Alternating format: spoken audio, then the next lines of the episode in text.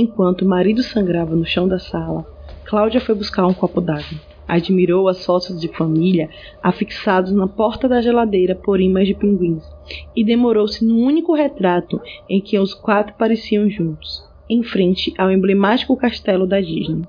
Passou o dedo sujo sobre o rosto do marido, deixando uma mancha de sangue onde antes havia um sorriso.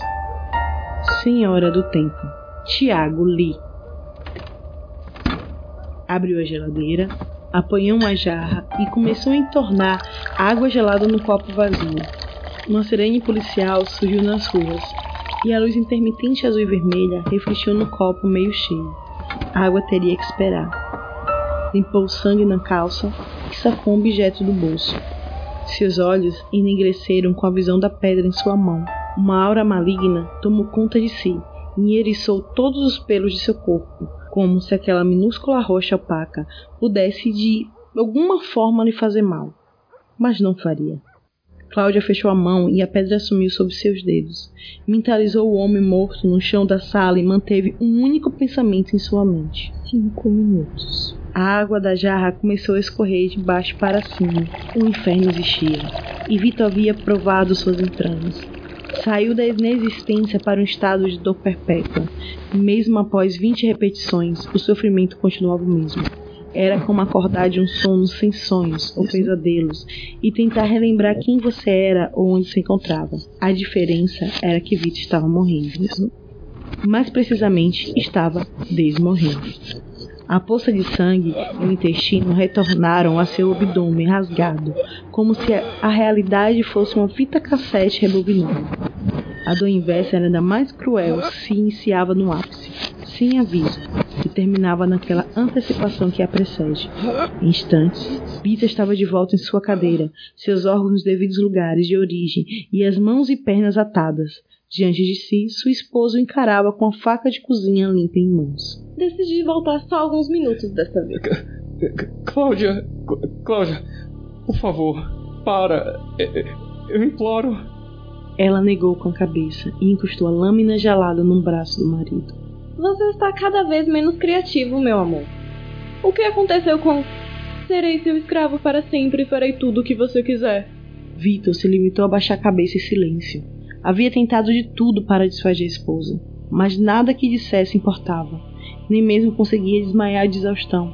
Num piscar de olhos, ela retornava a um estado consciente. Essa pedra. Você pode fazer o que quiser, enriquecer, viajar o mundo e. Você não entende, não é, meu amor? Essas coisas não me interessam. Aliás, José Vitor, o que você faria se tivesse esse poder? Me largaria? Fugiria com suas colegas do trabalho, como fez com a Bárbara. Vocês treparam dia após dia sem nem precisar de pedra mágica eu, alguma, lembra? Eu sei, Cláudia. Ah, eu... agora você sabe.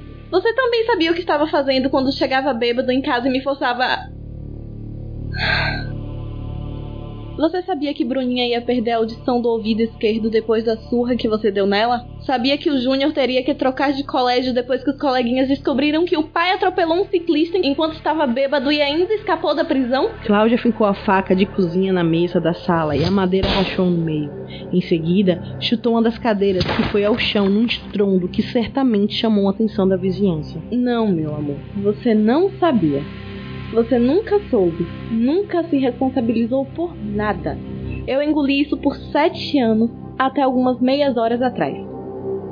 Chega! Lágrimas escorriam dos olhos inchados de Vitor. Havia aprendido sua lição.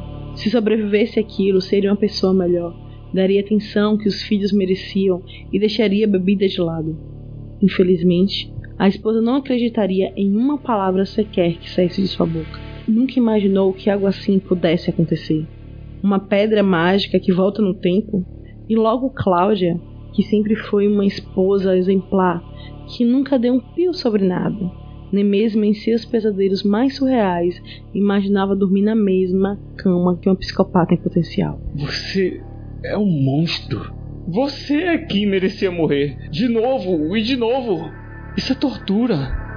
Ignorando os insultos do marido, Cláudia empunhou a faca e, com um só puxão, retirou-a da mesa rachada. Suspirou devagar e encarou o marido.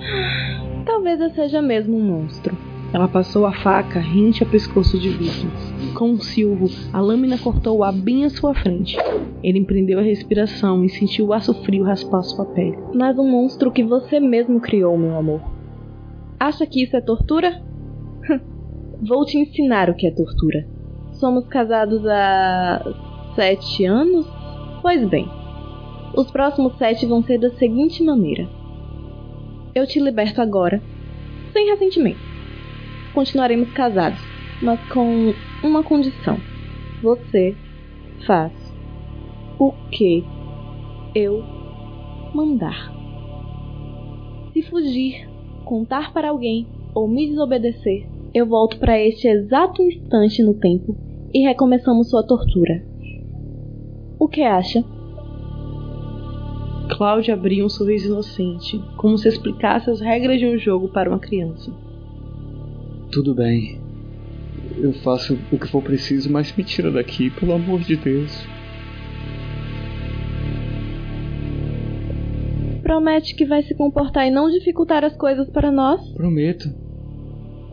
Cláudia ponderou por instante e pareceu satisfeita com a resposta. Ótimo. Ela deu a volta na cadeira. Vitor sentiu a lâmina fria encostar-se à corda que atava suas mãos.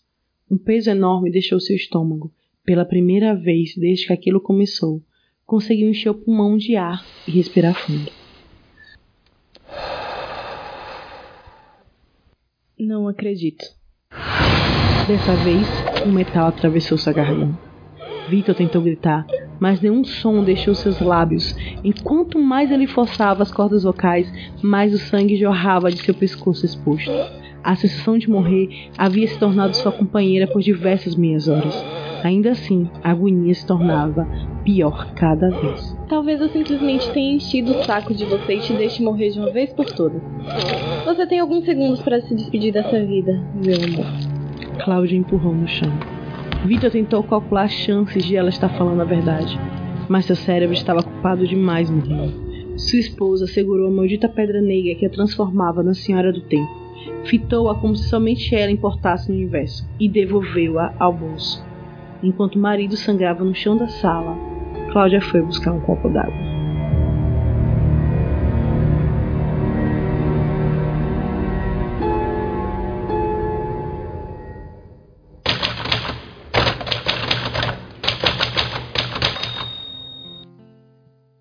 Pessoas, sejam bem-vindos a mais um episódio do Entre Ficções, o seu podcast de audiodrama e entrevistas de literatura de ficção nacional. Eu sou o Marvin Mota e hoje eu tô aqui com ele, o Thiago Lee. E aí galera, bom, para quem já, já ouve o Curto Ficção deve me conhecer. Enfim, eu sou um dos hosts do Curto Ficção, né, um dos podcasts aqui da, da família também que o Entre Ficções faz parte. Eu sou escritor de, de fantasia, ficção científica, terror, etc. E eu comecei a escrever lá, lá no meados de 2013, escrever assim, realmente pro, pro mercado literário, né? Comecei com contos, em coletâneas, e aí no final de 2015 lancei meu primeiro livro, que é o Hacking para a Liberdade. Continuei fazendo algum, alguns outros trabalhos na, na área de mercado, fui me, me profissionalizando, fiz alguns cursos né, de editoração, revisão, preparação. Lancei um, um livro mais recente agora no final de 2018, que é O Homem Vazio, que é uma fantasia urbana que se passa na cidade de São Paulo. E cá estamos agora no, em 2019. Então, Lee, sobre o conto. Cara, é, aliás, antes, né? Primeiro eu quero te dizer que eu tô muito feliz por você estar aqui, tá? É, feliz de verdade. Porque desde a primeira temporada que eu tava querendo colocar tanto você como a Jana para participar do, do programa, mas aí, como a gente já tinha entrado ali, já tinha passado alguns meses, acabei dando prioridade pro resto do pessoal. Mas enfim, finalmente aconteceu. é, Sim. e eu, eu curti muito o conto, cara. E ele meio que me pegou de surpresa, né? Sendo sincero. Cara, é, eu achei ele bem violento. Enfim, eu vou querer que você fale de onde veio a ideia do conto, porque eu quero dar alguns pareceres assim de coisas que vieram na minha cabeça, não sei se estou certo ou não. Na verdade, o não diria a ideia do conto, mas o primeiro, o primeiro parágrafo, na verdade, talvez talvez alguém por aí tenha sacado, porque assim, lá em meados acho que 2017, se não me falha a memória, o Eric Novello ele fez um curso online de meio que um workshopzinho de de falando sobre escrita, né, ensinando algumas coisas. E parte desse curso era a gente escrevia contos, né, flash, flash fictions, e mandava para ele, ele dava um feedback e tal. E um dos exercícios era que todo mundo tinha que escrever uma, se não me engano, era um parágrafo de abertura e ele escolhia os melhores, que ele, pelo menos que ele achou mais interessantes e falava, olha, vai ser esse, esse parágrafo de abertura, todo mundo tem que escrever uma, um conto qualquer com esse parágrafo de abertura. Uhum. E o parágrafo era uma frase, não tenho muita certeza, mas se eu não me engano, uma das frases escolhidas foi: ela foi no, na, na cozinha buscar uma água enquanto ele sangrava na sala, alguma coisa assim. Era um pouco genérico. E no, no, no curso, eu ainda eu acabei fazendo um, um, conto separado. Não foi esse conto que eu escrevi pro curso, foi um outro conto com essa frasezinha inicial, né? Enquanto, e aí, beleza, não, não dei prosseguimento tal. Ele até fez a criticazinha do conto, era um outro conto nada a ver. E aí também, eu creio que acho que em meados de 2017 também, um amigo meu, escritor, ele me chamou para participar de uma antologia da editora Rochinol, chamado 31 Contos Assombrados. E que ele falou: olha, como tem que ter 31 contos, já que o nome é 31 Contos Assombrados a gente precisando de um conto porque um, um autor deu pra trás de última hora. Né? Eu confio no seu trabalho, você quer escrever alguma coisa? Eu falei, ah, pode ser. E aí eu tinha assim, tipo, uma semana e meia para escrever alguma coisa.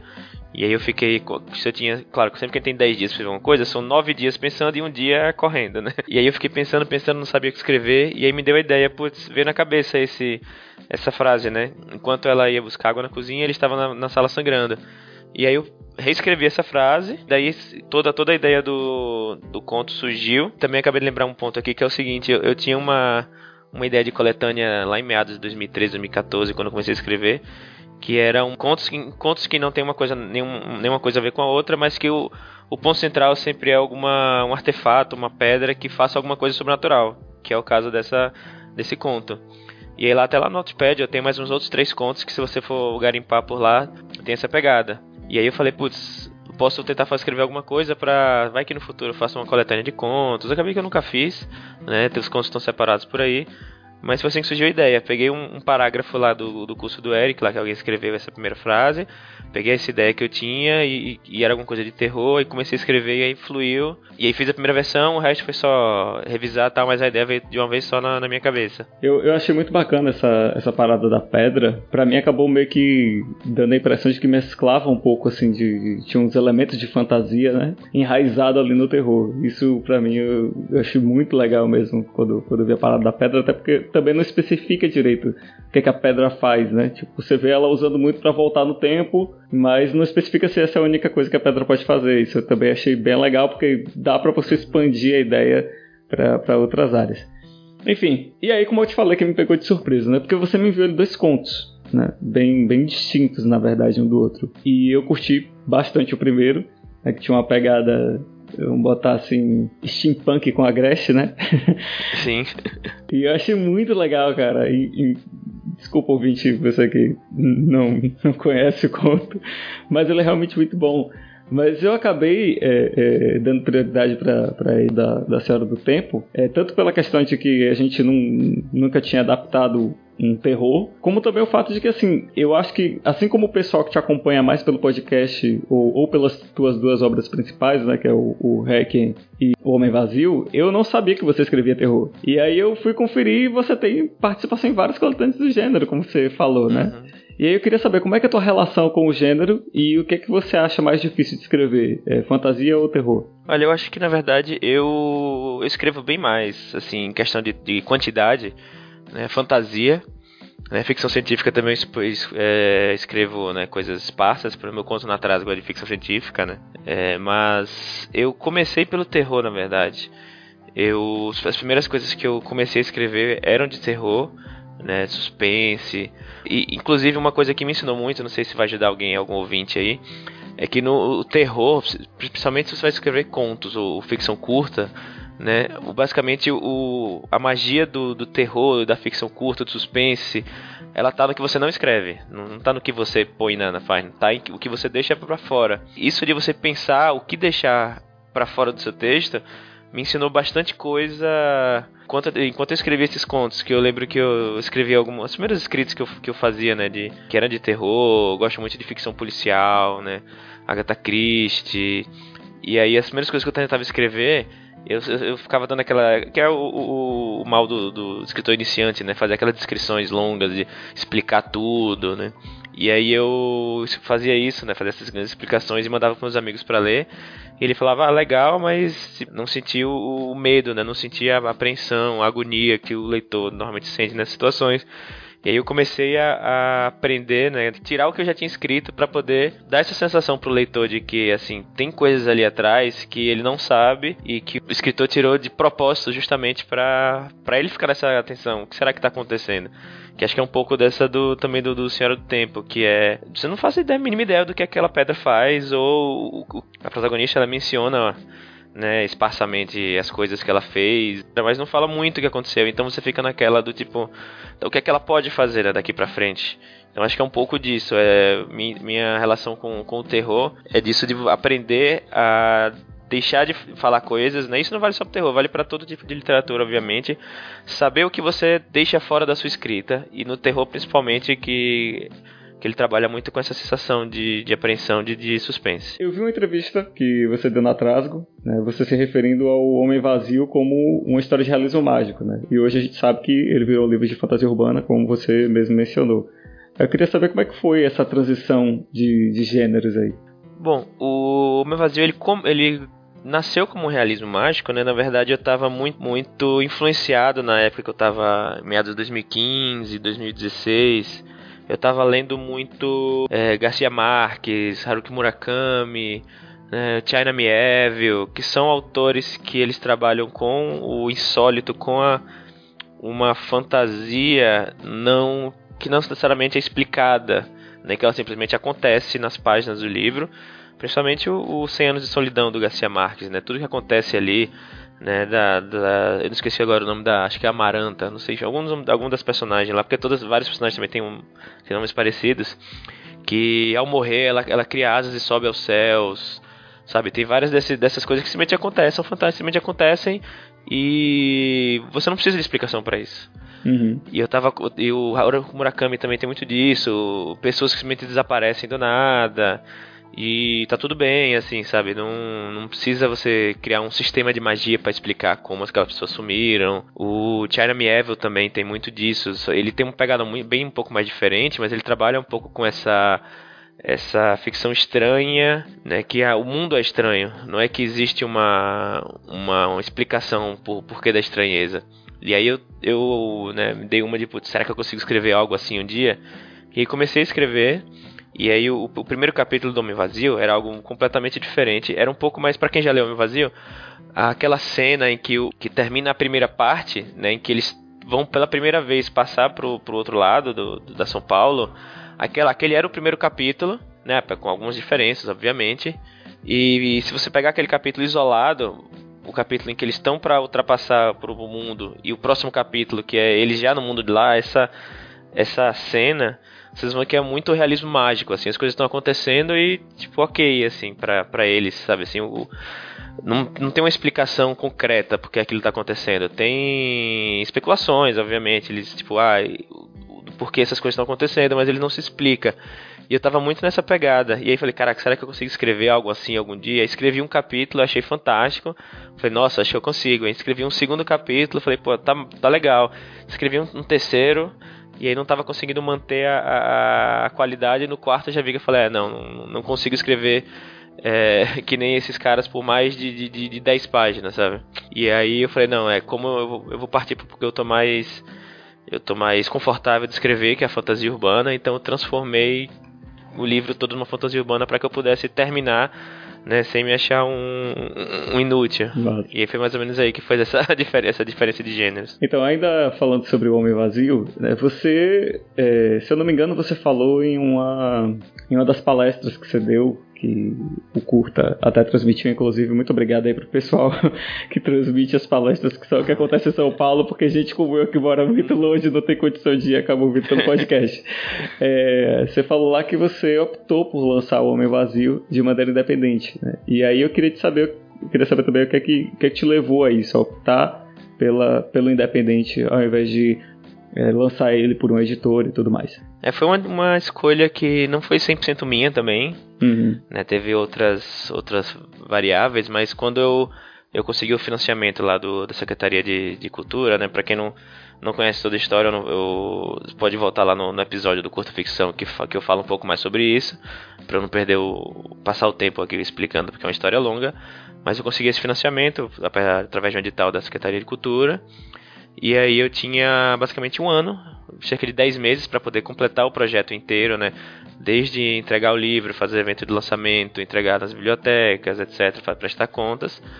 E eu era, eu era livre para poder fazer como quisesse. Uma das opções era pegar o livro, botar na mão da editora e fazer, olha, toma aí a grana, faz livro para mim. Uhum. E aí eu fui atrás de algumas editoras. Eu não queria ir naquelas editoras é, que são né, classicamente pagas, né, para isso justamente porque eu não, eu não tinha nenhum, eu não conhecia nenhuma em qual eu confiasse o meu, meu, meu, meu livro nela completamente, né? Falar, olha, toma aí, faz o que você quiser e eu sei que vai ser um livro bom. Eu não, não tinha nenhuma assim que eu, que eu que eu me sentisse seguro. Fui atrás de umas editoras que eu sei que publicam livros tradicionais e falando, olha, tô com essa proposta, se encaixar na proposta de vocês, já tenho financiamento, né? preciso, eu tenho um, um cronograma X aqui, eu tenho que me encaixar nesse cronograma, nessa proposta. Vocês querem trabalhar comigo? E aí eu acabei indo para umas duas, três ou quatro editoras. Né? Não vou entrar nos detalhes aqui. Uma, uma não foi por questões de. Eles não publicavam é, livros com, esse, com certo tamanho, também no, outra não cabia no cronograma. A outra teve uma conversa, quase chegou lá, mas no fim das contas não rolou. E aí eu também falei, olha, quer saber, eu não vou, não vou insistir muito. E aí o porquê eu fui para para independente, né? Eu me sentia seguro em seguir, em eu mesmo ter o, fazer o papel de, digamos, editor-chefe, né? Tomar as decisões, e justamente por causa dos cursos que eu tinha feito, etc. E aí eu falei, não, eu sei como funciona o processo de, de edição de um livro, eu estudei para isso, e aí foi até um pouco de uma... Tentar meio que testar minha, meu conhecimento, né? Falei, vou tentar ser meu próprio editor, mas, assim, é, ser meu próprio editor, vírgula, né? Porque eu contratei todas as pessoas ao redor. Contratei um, um leitor crítico, contratei um preparador de texto, um revisor, um capista, até contratei um cara que eu conhecia, que eu confio muito, que é para fazer uma dar uma geral no, no projeto gráfico do, do, livro. Então, assim, eu conhecia pessoas em quem eu podia, eu confiava no meu livro de, de, de olho fechado, falar, toma, eu sei que você vai fazer um bom trabalho. Pessoas que trabalham em editora, inclusive, enfim. Eu basicamente estava fazendo um trabalho de, um, de, um, de uma editora, né? Eu dei na mão dos, dos, dos meus fornecedores e só fiz orquestrar o processo todo, aí, tipo, fui até a gráfica, aí supervisionei o processo da impressão, da, do, das provas de impressão, enfim, orçamento, esse tipo de coisa. Porque como eu tinha esse conhecimento, aí eu fui, eu falei, não, eu me sinto seguro para seguir desse, dessa forma independente. Mas se eu nunca tivesse lançado nada independente nem estudado na vida, com certeza eu ia fazer um trabalho pior e que talvez é, resultasse no livro com uma qualidade menor do que do que estava. Tem uma pergunta que eu tô. A proposta é continuar repetindo ela. É, nos dias difíceis, o que é que te faz continuar produzindo? Nos dias difíceis. Essa resposta tem duas per... essa pergunta tem duas respostas, na verdade. Certo. Que eu acho que elas se complementam. Uhum. Uma resposta que é uma resposta in... interna e uma resposta externa. Uhum. Acho que parte primeiramente da resposta interna, que é justamente no, no, no dia difícil em que tipo, você não tem vontade de fazer nada, você está exausto, seja do trabalho, seja de problemas familiares. Eu me sinto muito em casa quando eu estou escrevendo, mesmo quando eu não estou em casa, até porque eu raramente escrevo em casa. Né, porque eu moro aqui em São Paulo capital, desde que eu vim morar pra cá, quem mora aqui, principalmente quem não morava e veio morar aqui, sabe como é a diferença do, do dia a dia. Então, assim, trânsito, né, distâncias, etc, etc. E, assim, eu, eu comecei a não, não escrever muito em casa, porque quando eu chego em casa eu, não, eu quero apagar até da, da escrita mesmo. Então eu escrevo muito nos momentos em que eu tenho, por exemplo, hora de almoço, é, durante o, o horário de, de, de transporte, né? Eu venho, eu venho trabalhar de ônibus e aqueles ônibus mais tranquilos de com tem um ar-condicionadozinho, tem uma poltrona. Então eu começo a escrever no ônibus, eu escrevo no, na salinha aqui do escritório, né, onde eu tô gravando com você por acaso. Então eu sinto que eu se eu tiver uma manhã estressante no trabalho, vou meus 20 minutinhos ali almoço, eu sento aqui para escrever e eu apago apesar de eu estar no meu escritório, eu apago completamente da minha do meu cotidiano E eu só volto quando eu vejo que deu a hora de, de voltar para trabalhar mesmo. E isso me dá uma, um gás para poder, tipo, aguentar. Porque eu sei que a tarde vai ser mais um dia estressante. Vai ser uma tarde estressante no trabalho. E depois vai ter uma, um caminho de volta para casa estressante. Então eu, eu me sinto muito, muito à vontade, muito em casa, pontuando essas, esses momentos com a escrita, até com, com criação de conteúdo, com podcast. E eu sinto que se não fosse isso, eu estaria no ciclo de assim, acordar, ter um dia estressante, chegar em casa e dormir, sabe? Uhum. E acho que essa, essa é a metade da resposta. A outra metade é que já teve vezes que nem, nem isso estava me fazendo ter vontade de escrever durante algum, alguns momentos, algumas, alguns meses, assim. E era o feedback dos leitores e o carinho dos ouvintes, dos leitores, que me, que me davam a vontade de voltar a escrever, sabe? É um ciclo. É, eu, tenho, eu tenho a vontade, escrevo, lanço alguma coisa e aí eu fico estafado, não consigo, mas aí vem o carinho dos leitores, aí eu volto a encher minha barrinha do super aqui e, e volto a escrever. Eu acho que esse feedback do, na parte interna e externa é o que me, me faz sentir em casa para escrever até nos dias mais difíceis. Uhum, excelente, excelente. Você escreveu em conjunto com outros três autores, né, a coletânea Guerras Cthulhu, né? O Guerras Clayton, já que Cthulhu não tem expressão. Guerras Clayton. É, como foi, como é que foi escrever aí no controverso universo de Lovecraft? Foi difícil. É, a gente teve essa ideia do Guerras Cthulhu lá, acho que desde 2015 a gente estava engatinhando essas ideias, a gente queria fazer alguma coisa em relação a, ao universo Lovecraftiano, porque éramos, éramos quatro autores que gostávamos muito, nós chegamos nesse ponto em comum. E aí cada um foi escrever um, né, em separado, escrever seu conto. Claro que a gente conversava para ver questão de temática. E eu fiquei muito, eu fiquei paralisado durante um bom tempo, porque eu falava, caraca, como é que eu vou escrever? Eu vou tentar simular a escrita de, um, de, um, de uma pessoa consagrada, sabe? E quem, quem sou eu para tentar tentar eh, copiar um estilo? E aí foi que eu joguei a ideia, gente, eu vou eu, vou tentar, eu não vou tentar copiar o estilo do Lovecraft, vou escrever obviamente no, no na mitologia Cthulhu, seguir todas as regras, né, entre aspas, né, tudo, tudo que tá que tem aí de, de mitos, de literatura, só que eu vou tentar capturar não o estilo do Lovecraft, mas a essência dos contos dele. O que é a essência dos, dos, dos contos do, do Lovecraft, do Cthulhu? É basicamente a lição de moral, entre aspas, é que os, os anseios do ser humano, né, os, toda a complexidade do que é o ser humano não é nada perante as entidades do universo e nós somos apenas tipo um, um grão de areia num, num, numa galáxia, sabe? É basicamente isso do que se trata o, o Cthulhu. Então eu tentei passar essa mensagem, mas com o meu estilo. E aí o pessoal concordou tal. No final ficou um trabalho bem bacana. Inclusive eu consegui fazer algo que pegasse um pouco dessa, dessa pegada. E agora estou no, no, no processo né, de escrever o conto pro Guerra Cthulhu 2. Olha aí. Deve sair aqui agora em 2019. Primeiro não tinha um tema muito específico, né? A, a não ser de contos que se passam em guerras. O, o segundo agora, o tema da coletânea é Space Opera. Olha aí. Então, vai ser, vai ser histórias de Cthulhu passadas no espaço. Pô, cara, legal. Que livros você indica para quem quer escrever ficção especulativa? Primeiro de tudo, eu acho que para em questão de ficção, eu não, não, não daria, não, não tem uma indicação a não ser tipo o que você gosta de ler realmente. É, então, se você. Eu não, não tenho como te forçar a ler algum gênero específico, até porque é aquela velha história, né? Leia muito, leia de tudo, leia coisas que você não costuma ler, leia de gêneros que você não costuma escrever, porque, como eu falei, a, o Homem Vazio, que é uma fantasia urbana, eu tirei inspiração de 100 Anos de Solidão, que, assim, em questão de gênero não tem muito, muito a ver com uma coisa com a outra.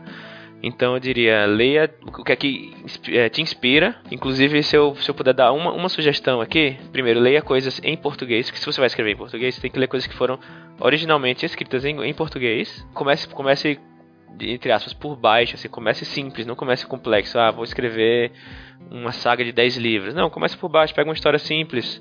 E eu até dou uma, uma dica aqui, que é um livro que me marcou muito minha infância, chamado A Luneta Mágica, do Joaquim Manuel de Macedo, que é uma é uma fantasia, mas também é uma ficção é uma ficção especulativa no geral, né, mas é considerado como um livro clássico da, da literatura brasileira então você pode, com esse livro você pode juntar as duas coisas. Ler um livro que foi escrito originalmente em português por um autor clássico e que é uma ficção especulativa e que você vai conseguir talvez tirar daí você ver como é possível você criar uma uma história clássica a partir de um elemento muito simples, né, que é a premissa desse Luneta Marcha, que é o cara acha um, cara constrói uma luneta que faz. Põe essa luneta, as pessoas que interagem com ele só falam a verdade para ele. E assim, a, através disso ele criou um livro que é considerado. Ele tá no cânone do, da literatura brasileira, sabe? E é uma implicância especulativa que você parar pra pensar. E acho que esse livro é bom para inspirar quem tá começando. É tipo, começa, começa simples, não começa complicado. Para livros que ensinam, né, entre aspas, porque não livro pode ensinar mas que, que falam sobre a arte de escrever, né? Tem vários, mas eu recomendaria um deles, o Wonder Book, se não me engano, é do Jeff Vandermeer.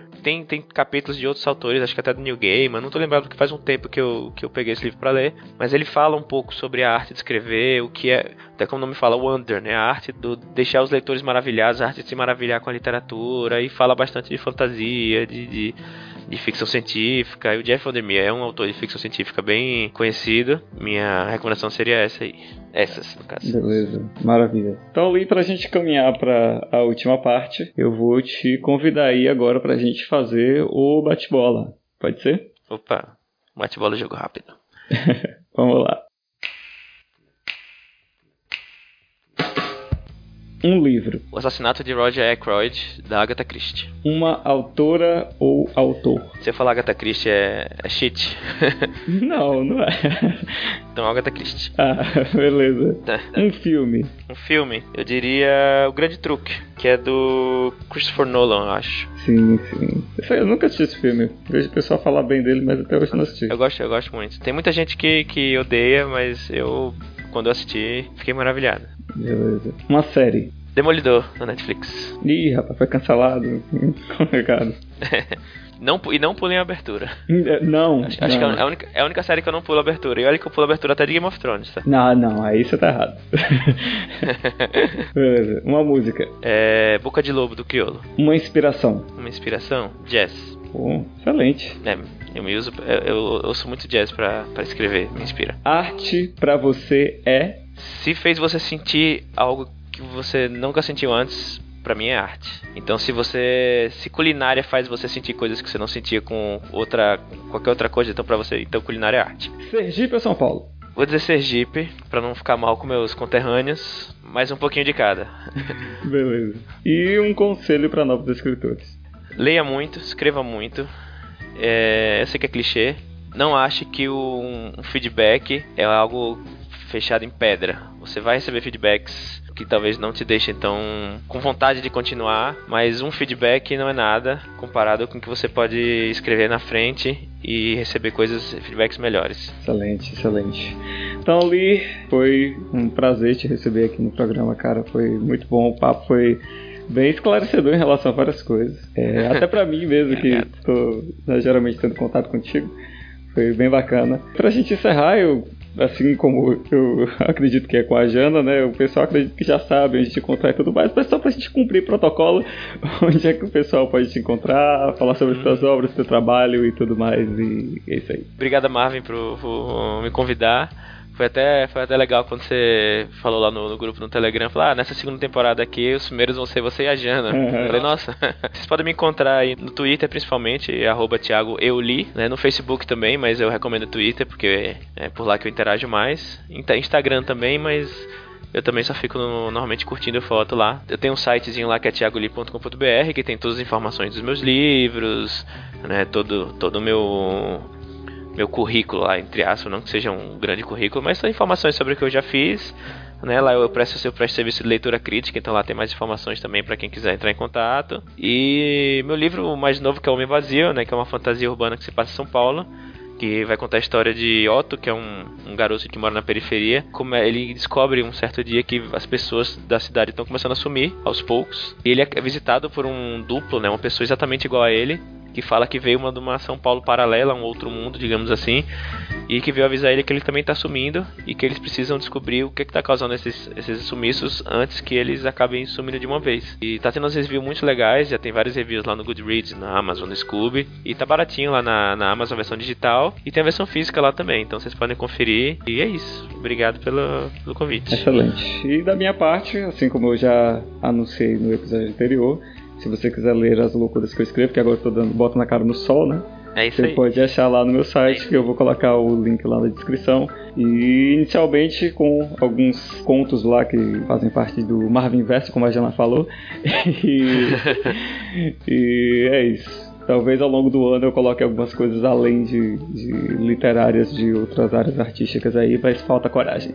Enfim, é isso, gente. Muito obrigado por ter ouvido a gente estar aqui. Até o próximo episódio, até o mês que vem e tchau. Tchau, galera. Opa, um, dois, som. Não estamos no verão. Estamos no inferno! Tururururu. Então, Fernanda, por que, que você sempre faz o teste do microfone cantando? Não sei. Essa, essa é a Beatriz Almeida, pessoal. Ela é fofinha. Ela é fofinha, ela é fofinha. Link, e- e- o Instagram dela tá no, no post. É isso. Não posso entender. Link no post. E a luz intermitente azul e vermelha refletiu no copo meio cheio. Eu vou falar meio cheio, meio vazio. Só vai do copo. Você Ok. que vai pra mim. Ah, peraí. Esse barulho é Isla se abanando. Meus parabéns a todos os podcasts, gente, nesse verão. Porque tá insuportável. Na verdade, parabéns a todo mundo esse verão. É, isso é que a gente, isso é que a gente faz para passa para produzir conteúdo para você. Então lembre-se, apoie o Curta Ficção. Não, brincadeira. brincadeira não, apoia, vai lá.